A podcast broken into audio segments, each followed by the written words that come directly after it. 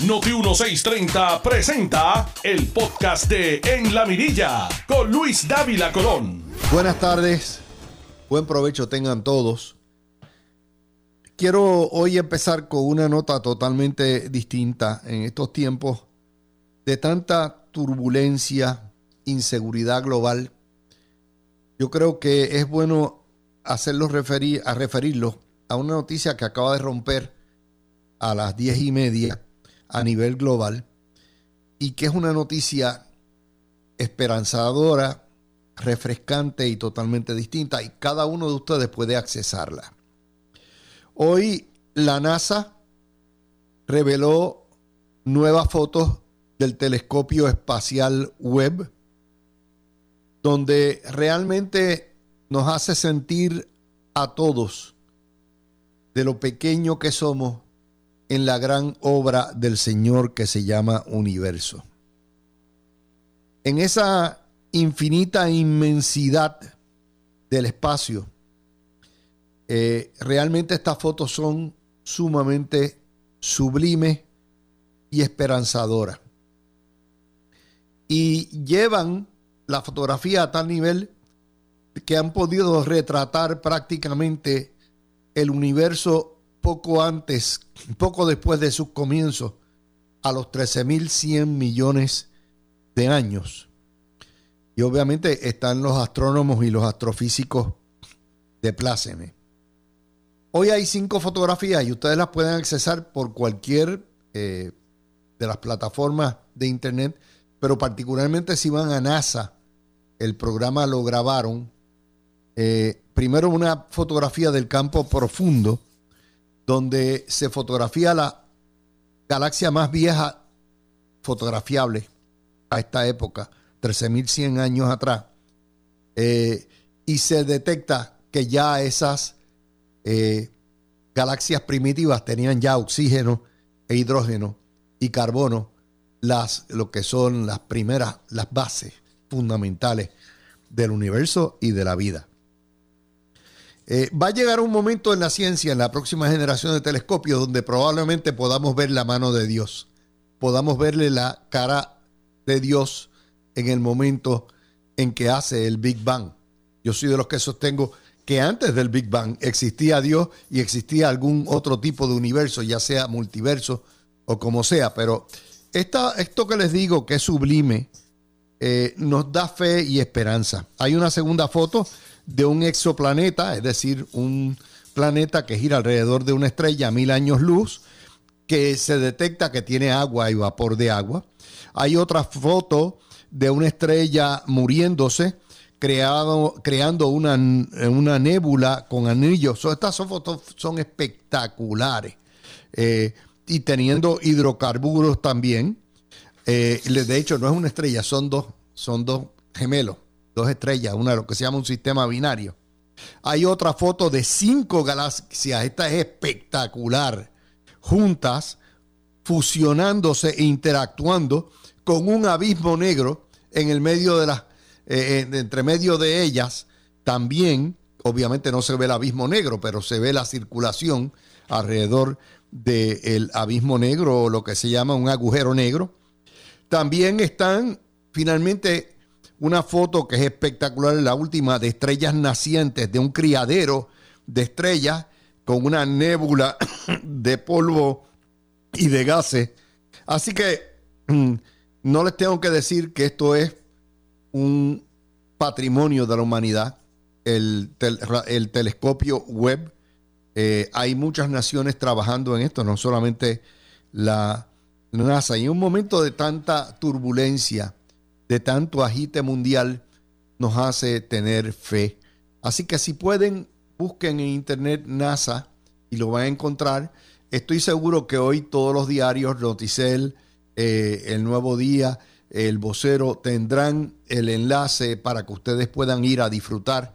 Y de hecho, si usted va directamente a la página de NASA puede y tiene un tab, usted puede ampliar y puede sumiar, o sea, puede meterse dentro de lo que es la dimensión y caminar en ese tracto del universo. E, este pedacito de universo que se ha tomado es, si usted, para que ustedes tengan una idea de la inmensidad infinita del universo, es si usted pone un granito de arena en el dedo y lo extiende, extiende su mano y lo pone contra el cielo, ese granito de arena es el equivalente a lo que se tomó la fotografía, que tiene millones. Ese pedacito nada más de cielo. Así que saco este tiempo porque no todo en la vida pueden ser noticias eh, y chismes y dimes y diretes. Y esto es enaltecedor, es esperanzador. Y aquellos que tienen fe, no hay que ser religioso para, ser, para tener fe, solamente hay que tener una dimensión espiritual. Obviamente estamos viendo la obra de Dios y la obra de Dios somos nosotros, en la naturaleza, es todo lo que vemos a nuestro alrededor, pero también en nuestro universo o los distintos universos que se han creado. Así que saco el tiempo para eso. Vamos a ir a cosas, vamos a ir de lo sublime a lo ridículo. Y vamos a la nota de hoy. La nota más importante de hoy, ya que estamos hablando de cuestiones eh, espirituales, estamos hablando de una mano que dirige todo en nuestras vidas. Y por el contraste, tenemos que hablar con los pecadores. Hoy sale una nota publicada en Así Prensa sobre que se dedica a, estos, a atender asuntos religiosos y particularmente en la religión católica, donde por fin salen los esqueletos del closet de Monseñor González. Y la nota lo que dice y pregunta es por qué razón este hombre después de 10 años no ha renunciado después que el Vaticano le pidió la renuncia. Y es interesante que esa nota hace referencia a reclamos, evidencia y un caso donde entre otras cosas alegaban eh, que no es un pecado, de, hecho, perdón, no es un delito la homosexualidad del monseñor y relaciones homosexuales que ha tenido o haya podido tener pero realmente es, de acuerdo al dogma de la Iglesia Católica, una violación fundamental de sus cánones y una violación fundamental de sus reglas morales. Es interesante que esa historia no haya salido hoy, ni sale reseñada en los periódicos. Absolutamente. Reseñaron cuando votaron sin causa al monseñor de Arecibo el rancho que le hizo Monseñor González. Pero nada que toque a Monseñor González lo cubren en Puerto Rico.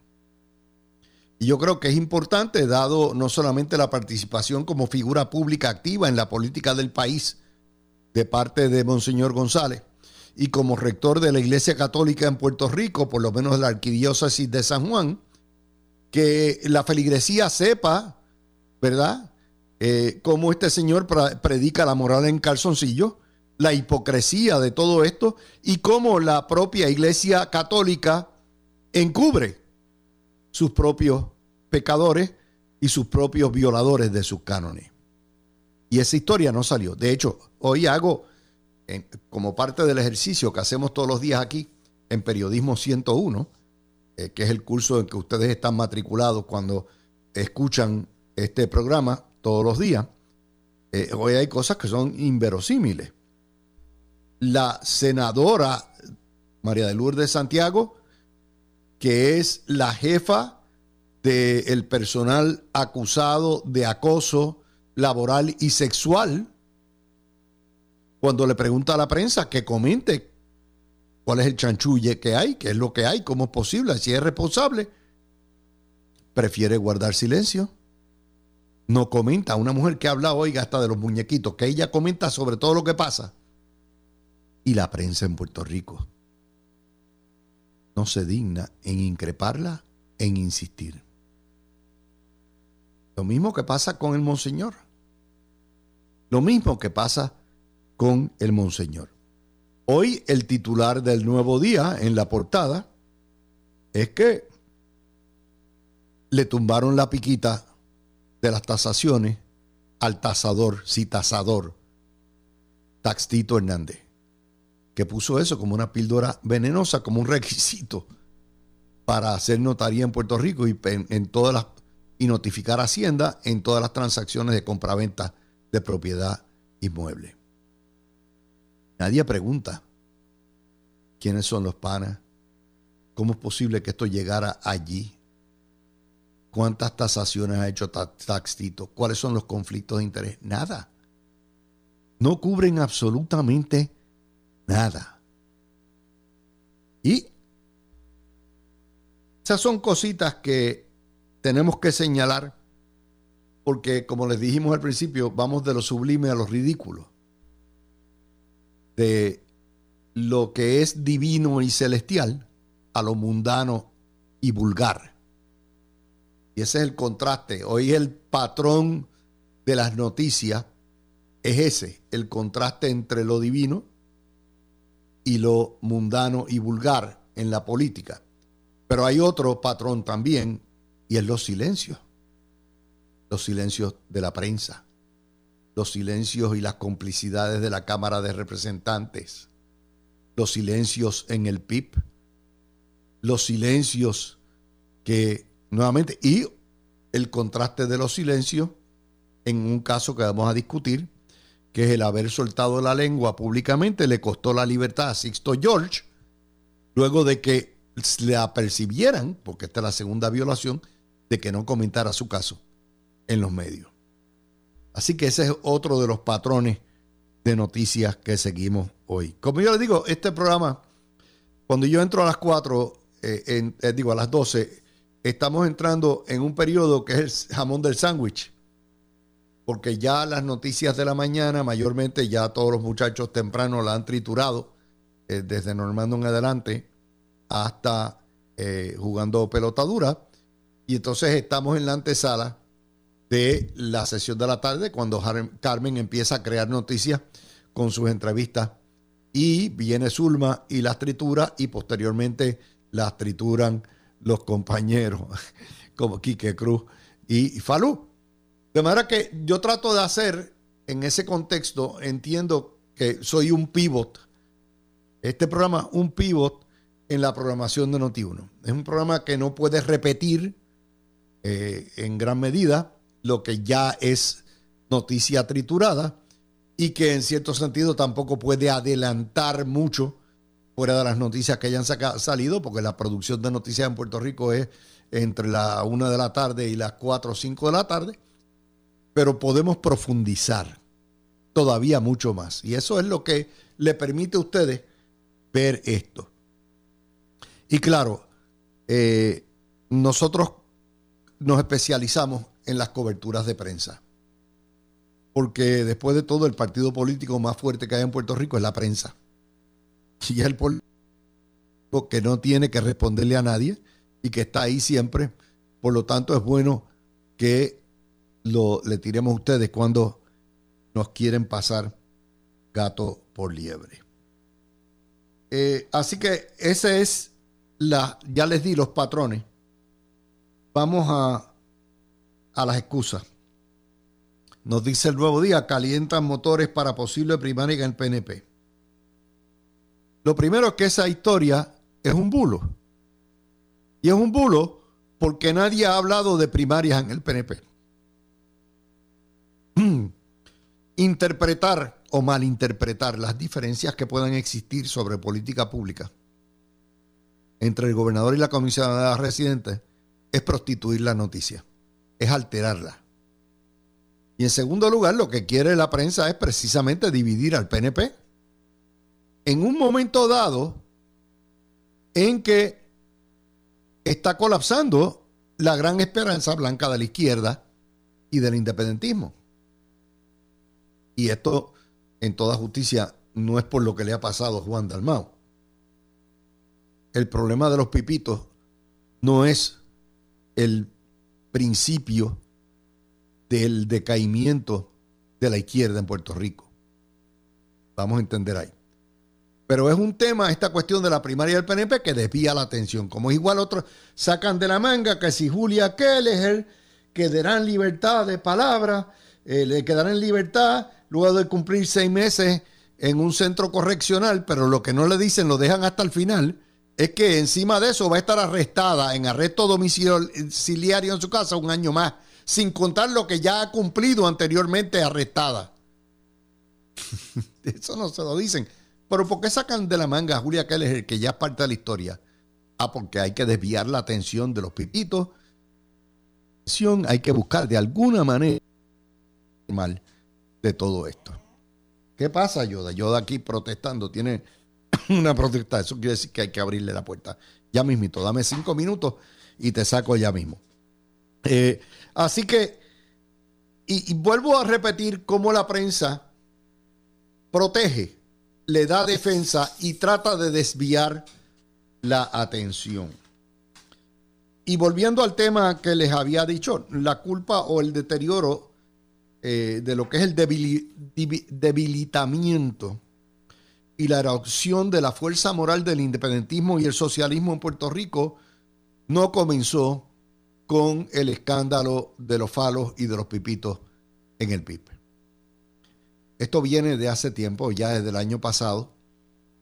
Los escándalos de Mariana Logales, la hipocresía, las turbas y el terrorismo urbano de Eliezer Molina y los encapuchados, las amenazas, el agotamiento y de la gente entre la guerra de Utier y Luma y todo eso, al punto de que ya convocan todos los días una protesta contra Luma y nadie va.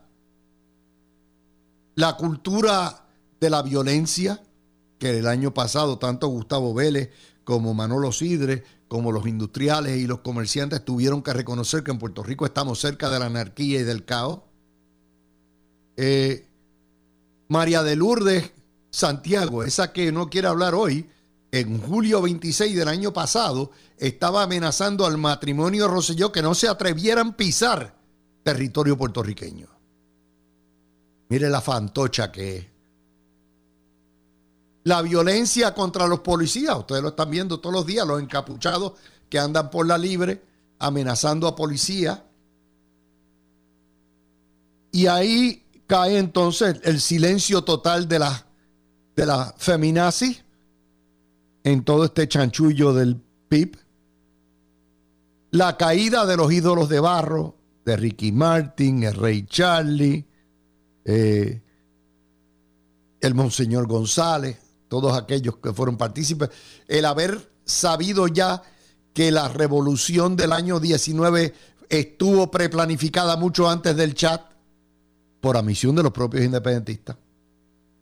La posibilidad de una mogolla, los diásporos radicales que no representan a nadie diciendo que no nos den trato igual y que no nos den mantengo. Y el avancebamiento que existe entre esa izquierda y las narcodictaduras de asesinos en Cuba, en Nicaragua, en Venezuela. No es solamente que el PNP ha deteriorado en ese proceso. No es solamente que el Partido Popular ha deteriorado en, esos 18 meses. Aquí la cuestión no es quién deterioró. Aquí todas las formaciones políticas han deteriorado. Es la velocidad a la que se ha deteriorado y segundo, en el caso del PIB y de eh, Victoria Ciudadana, hay una gran expectativa de que puedan ganar las elecciones en el 24. Hay quien dice que están fumando pasto los que piensan eso, pero nunca antes se había hablado de eso. Y este tipo de, de debilitamiento y erosión en la fuerza moral de los independentistas y los comunistas en Puerto Rico reduce las posibilidades. Y como les dije, todos los partidos están eh, al garete, unos más rápidos que otros en su deterioro. Entonces la prensa intercediendo, que es otra de las, sea, que otro de los que ha perdido credibilidad en Puerto Rico para la velocidad del rayo ha sido la prensa en Puerto Rico, que es la prensa más HP en, sobre la faz de la tierra. Y eso lo sabe todo el mundo en Puerto Rico, menos ellos mismos, que se aplauden y se ¿Qué importa un delirio? Porque ellos son nuevamente influencers, no son periodistas meramente. Así que les hago este análisis, ¿verdad? Que, que busca dónde estamos hoy, para que ustedes entiendan eh, el por qué hay un vacío de noticias, el por qué ciertas cosas no se tocan, el por qué se aplican varas distintas, y es porque todo se trata de una agenda ideológica. Y estamos en una guerra ideológica. Y Puerto Rico lo están llevando rápidamente hacia la independencia. Y hay ciertas cosas que no le conviene a los independentistas que se discutan ni se hablan. Y la casualidad es, no es casualidad que Monseñor González sea independentista y socialista y que también lo sean los pipitos y la gente que regentea el PIB, como lo ha sido igual eh, Eliezer Molina o como lo es la Nogales. Son, aquí hay vacas sagradas, que no son sagradas nada, pero son intocables, conforme a lo que dice la prensa.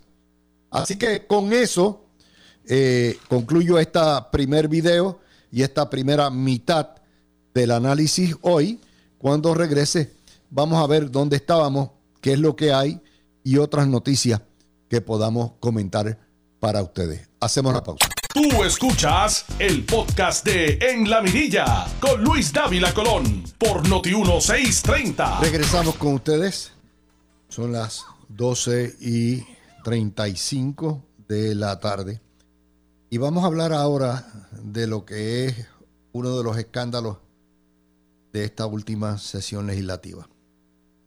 La píldora venenosa, el polizón que le espetó Taxito Hernández a una ley tributaria eh, que enmendaría las leyes tributarias de las grandes empresas, para enmendar a su vez la ley notarial y exigirle a los notarios que en las notificaciones que le hacen a Hacienda, cuando se vende cualquier propiedad, tenían que incluir tasaciones. Cada tasación de esa, lo menos que vale 600 a 1000 dólares. Tenían que incluir los planos y la mesura. Y una serie de documentos que sencillamente no tenían nada que ver con la legislación, la pieza. Y encima de eso, traen más gastos. No les tengo que decir que desde que nos enteramos de esto, lo criticamos aquí, antes de irnos de vacaciones. Dijimos que era una barbaridad, que era una gancería, porque Taxtito también, entre otras cosas, sabe que va a perder, sabe que lo van a desaparecer de la faz de la política y que obviamente eh, va a tener que vivir, entre otras cosas, como tasador contable o lo que sea. Eh, y hay un terrible conflicto de intereses entre él, sus panas, sus donantes, su profesión y esta barbaridad. Esa barbaridad en lo que, eh, y de hecho el gobernador la firmó, pero la firmó porque el gobernador tenía, la ley tiene un propósito, es un propósito tributario, no esta cuestión. Eh, y esa barbaridad ha hecho que, estamos hoy a 12 de julio, pero prácticamente desde que salió, eh, se congelaran todo lo que son los cierres de propiedades en Puerto Rico. Porque los notarios no, sabían qué hacer ni, y encima de eso no tienen dinero para hacer esto. El tráfico jurídico se paralizó, como si con la recesión y la inflación fuera suficiente. Este tipo es un disparatero. Este tipo es un terrorista legislativo. Vamos a entenderlo. Este tipo es un buscón. ¿Ok? Cuando se llega cuando se define lo que es la prostitución legislativa, Taxito Hernández es el poster child de eso. Tan es así que es uno de los hombres en la política menos respetados, más repudiados, por, inclusive por su propio partido.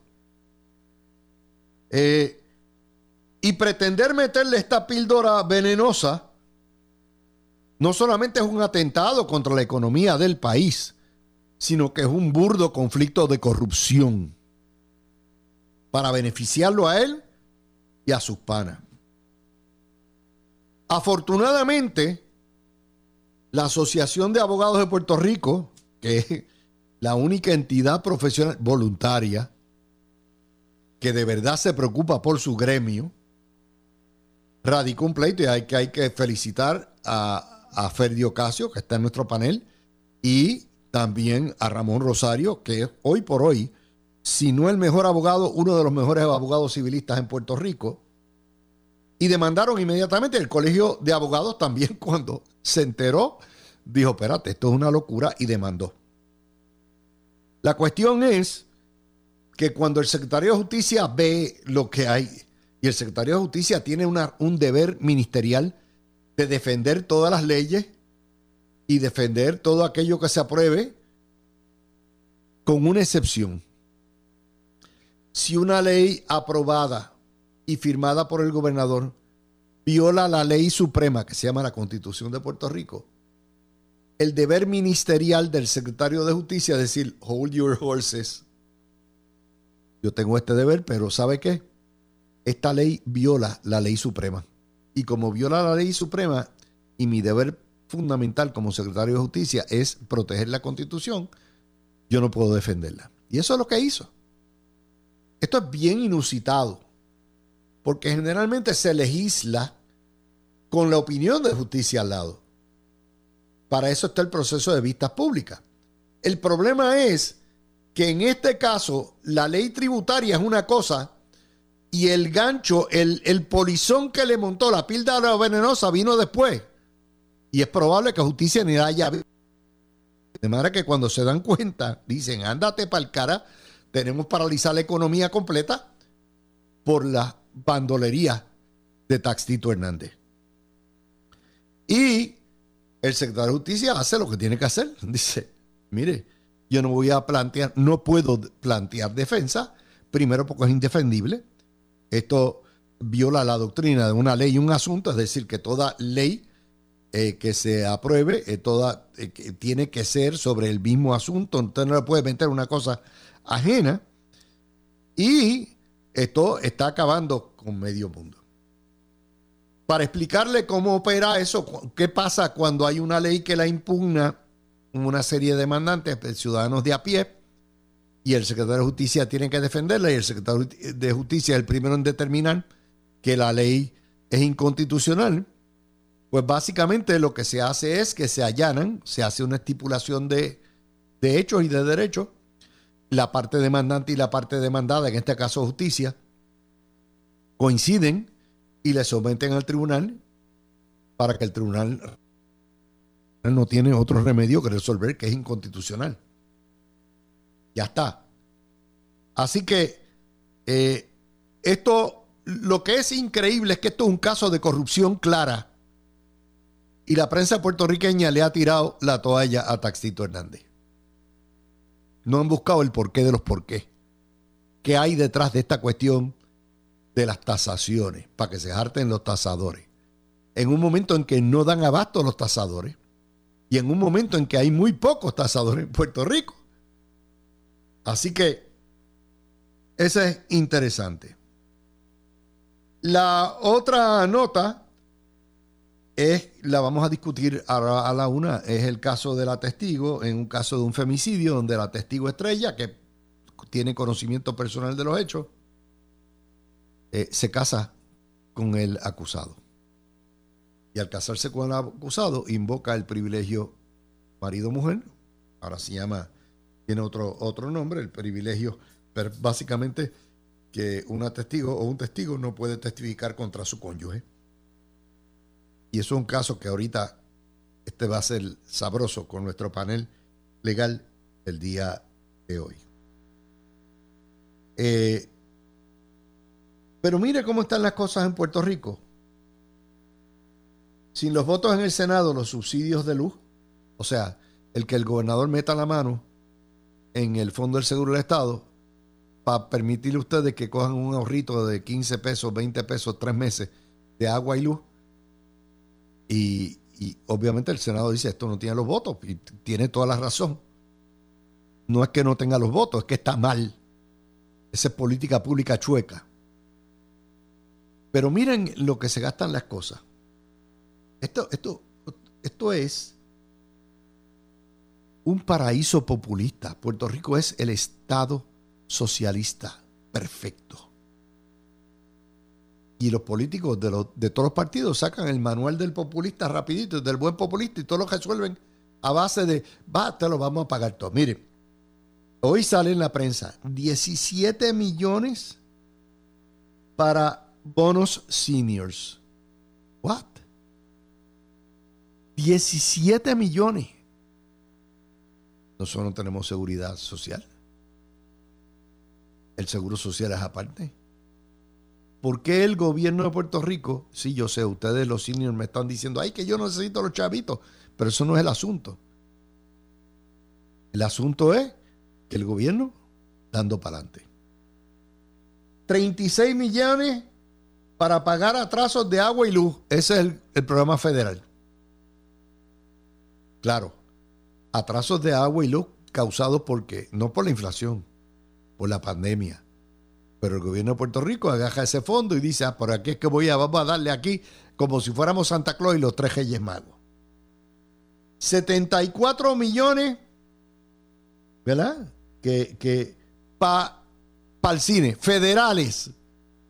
El racket más grande que hay en Puerto Rico es el programa ese de cine, de subsidio de cine.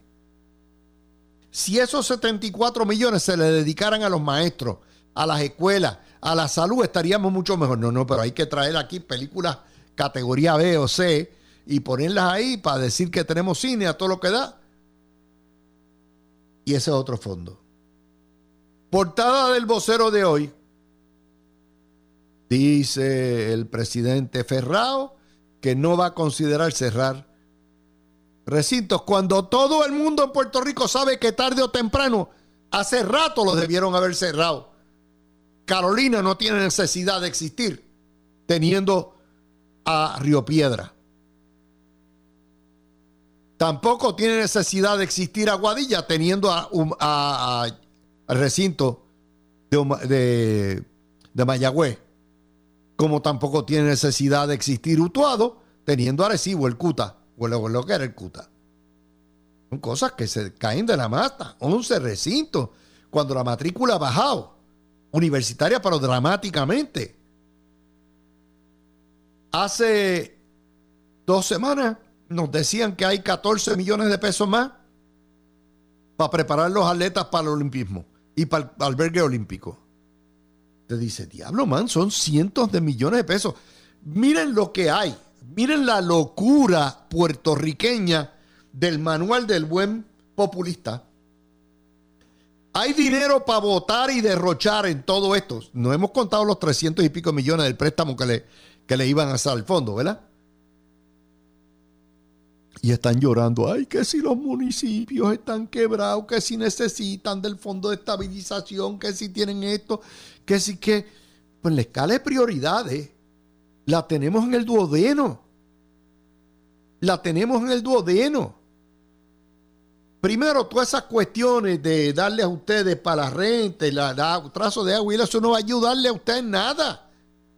Porque mientras el petróleo siga subiendo, mientras el gas siga subiendo, mientras pase todo esto, no le van a resolver el problema existencial a ustedes de la inflación ni el problema existencial de que en la cochina, en la asquerosa, en la criminal y corrupta colonia se gana una tercera parte de lo que se gana en un Estado. ¿No le van a resolver eso? Los bonos de los seniors no van, pues sí, a lo mejor para comprar un OTC, para todo, pero no van a resolver tampoco porque, es un one shot deal. 200 pesitos tirado en 12 meses, súmelo para que ustedes vean, 15 pesos al mes. 15, 20 pesos al mes. Pero hay más. Porque esto no es para todos los meses, esto es una vez al año y cuidado cuando les dé la gana de aprobarlo. Lo del olimpismo, eso no tiene, eso no tiene perdón de Dios. Lo del cine. O sea, hay dinero para hacer película, pero no hay dinero para que el alcalde pueda atender el manejo de emergencia o para que el alcalde pueda... Te dice, esto es una locura si hay de dónde sacar los chavos. Pero ahí estamos. El manual del buen populista, rapidito. Todos los partidos en Puerto Rico son socialistas, por eso es que estamos quebrados. Ellos con el dinero de todo el, de todo el mundo, ellos hacen maravilla, no es de ellos. Y sale eso. Así que esa es otra nota de las que la prensa no abunda. Todo esto son noticias recogidas hoy excepto la del olimpismo que salió hace dos viernes, pero que suman toda esa, toda esa perrería, como dicen, toda esa menudencia, suman cientos de millones de dólares que pudieran, que debieran estar destinados a cosas fundamentales, a problemas básicos. Y ahí están preocupados. ¿Qué, ¿Cuál es el titular de hoy? El titular de hoy, que una porquería de ley, de enmienda a la ley de notarial, ese se convierte en el tema. A todo esto, estamos a 12 de julio. Yo no he visto todavía un resumen en la prensa bien hecho de todos los proyectos que había en la Cámara, de todos los proyectos que había en el Senado, cuál es el estatus de cada uno, cuáles aprobaron, cuáles no aprobaron, cómo los aprobaron, si, si hubo un veto de bolsillo, ha habido un veto, de bolsillo no puede haber, pero un veto expreso. Nada de eso. ¿Qué prefiere discutir la prensa? Ah, que aquel es el, la van a liberar. ¿Qué prefiere discutir la prensa? Ah, que calientan motores para la primaria del PNP. Eso es así. Nos tienen mareaditos. ¿Qué prefiere discutir la prensa? ¿Qué estuvieron discutiendo tres días? Las filas de las taquillas de Bad Bunny. Y entonces nos quejamos. La queja principal de Puerto Rico es que los políticos son una porquería. No. Tenemos políticos buenos y tenemos políticos malos. Ah, entonces hablan del bipartidismo. No, es el multipartidismo. Ninguno funciona, ninguno sirve. Es el tripartidismo. No me dejen al pipa afuera. El pipa ha sido, ¿verdad? El pipa mamado de esa teta más que ningún otro de los partidos. Porque el pipa existía antes que existiera el PNP. Y antes de que existiera Victoria Ciudadana y Dignidad. Lo único que es más viejo que el PIB, que tiene 82 años, es el Partido Popular Democrático, 83 años. Todo lo demás, eh, el PIB nació en el 46, el PNP nació en el 68, Dignidad nació los otros días, Victoria Ciudadana nació los otros días. Y entonces volvamos a lo de las primarias, o sea, ¿Cuál es el problema? Al contrario, la prensa debiera estar aplaudiendo que hay un partido donde la gente se atreve a discrepar todavía. En el PIB no se atreven a discrepar. Usted ha visto lo que le ha pasado en el Partido Popular. Los que discrepan les abrieron la puerta, le dijeron todo lo que sean de la República Asociada, pueden irse. Pues en el PNP se puede discrepar. Y se puede discrepar a tal grado de que si un candidato piensa que tiene un mejor programa que el otro, va y lo reta en la primaria. Y eso no representa una derrota electoral. No la representa. Alguien me dijo ayer, no, pues te olvidaste que en el 2004 hubo primaria y, y José perdió. Sí, Rosselló perdió, a José lo, lo, lo destrozaron los, federales que intervinieron en esa e, elección. Pero en realidad el PNP ganó esa elección. Ah, que después surgieron los Pava Clinton y todo eso es otro cuarto de hora. En el 2008 hubo una primaria. Rosselló se llevó casi una tercera parte de los, el, padre, una tercera parte de los votos. Y Fortuño ganó la elección por 230 mil votos. En el 16 hubo una primaria, Pierluisi contra Ricardo Rosselló. Ricardo Rosselló ganó por 10 mil votos. Pierluisi después terminó en Desóndalo y ganó Ricardo Rosselló. En el 2020 hubo otra primaria entre Wanda Vázquez y Pierluisi. Y nuevamente surgió lo que hay. O sea, no me vengan a mí a decir que las primarias hay que tenerle miedo a las primarias, pero lo peor es que la prensa lo pone como la cuña del mismo palo y la prensa que se queja tanto del bipartidismo y del continuismo y todo eso, en el caso del PNP los condena también. No hay manera, no hay manera que el PNP pueda pegar una. Al contrario, debieran decir, caramba, usted podrá decir todo lo que quiere, pero este partido por lo menos tiene algún tipo de vocación democrática, cree en las primarias, cree en el proceso democrático, cree en la diversidad y muy bien. Ah, que la diversidad, la opinión se la pasen por el forro. Seguro que sí. A Pierluisi poco le importa lo que diga Jennifer González o lo que diga Tomás Rivera Chat, todo eso. Primero porque el partido lo activa meramente, el partido está en manos de Pierluisi, está en manos de, Carmelo Gio. Y ya está. Así que ese es otro de los temas que tenemos hoy. ¿Dónde estábamos el año pasado? Bueno, pues aquí nos preparamos. ¿Qué se discutió año 21? Discutíamos la certificación y la juramentación del delegado Ricardo Rosselló, el único que no cobraba. Un año después, el que ha hecho el trabajo de delegado es el que no cobra. Prácticamente. ¿Mm? Ahí tiene un evento en dos días, también otro en Belecoma. ah, que la estadidad no ha avanzado. No, no, no va a avanzar. Ni va a avanzar la independencia, ni va a avanzar nada hasta que el pueblo puertorriqueño se ponga los pantalones y más del 60-70% diga se acabó. Hace un año el Congreso nos dijo claramente no va a haber trato igual para Puerto Rico en Medicaid. Y enos aquí.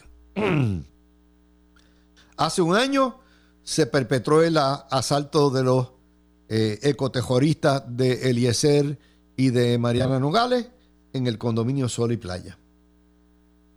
Hace un año, Eduardo Batia pedía una nueva asamblea constituyente. Una nueva asamblea constituyente. El problema no es la constitución, Eduardo. El problema es la cochina relación política, que nada tiene que ver con la constitución. Hace un año estaban los indignos peleando con el gobierno. Perdieron cuatro casos en menos de tres meses sobre las vacunas compulsorias y todo lo que hay. Y estábamos en pleno brote del Delta, el brote veraniego. Ustedes se acuerdan que duró hasta bien entrado septiembre. Ahora estamos en el del Omicron, pero ya la gente, ya la mitad de la población usada. La gente sabe COVID y que el COVID hay que aprender a convivir con él. Si usted le da el COVID, vaya inmediatamente a la farmacia o a su médico para que le dé una orden médica y le den Paxlovid o lo, y lo tratan. Ya está. Eh, hace un año decía el Nuevo Día, sin aliados él era desarrollado. Bueno, pues todavía sigue sin aliados. De hecho, estamos a ley de 12 días, 13 días para que el Partido Popular le haga el velatorio final de los 70 años de el ELA. Y hace un año estaban en la guerra de Utier contra Luma y ahí siguen a todo lo que da y todos los días tienen menos credibilidad porque esto es una guerra entre la plaga y la peste, entre Guatemala y Guatapeor. No vale tres chavos Luma y no vale tres chavos Lautier. Eso es así. Así que con eso, mi gente, eh, son las 12 y 56 minutos. Tú escuchaste el podcast de En la Mirilla con Luis Dávila Colón en Noti 1630.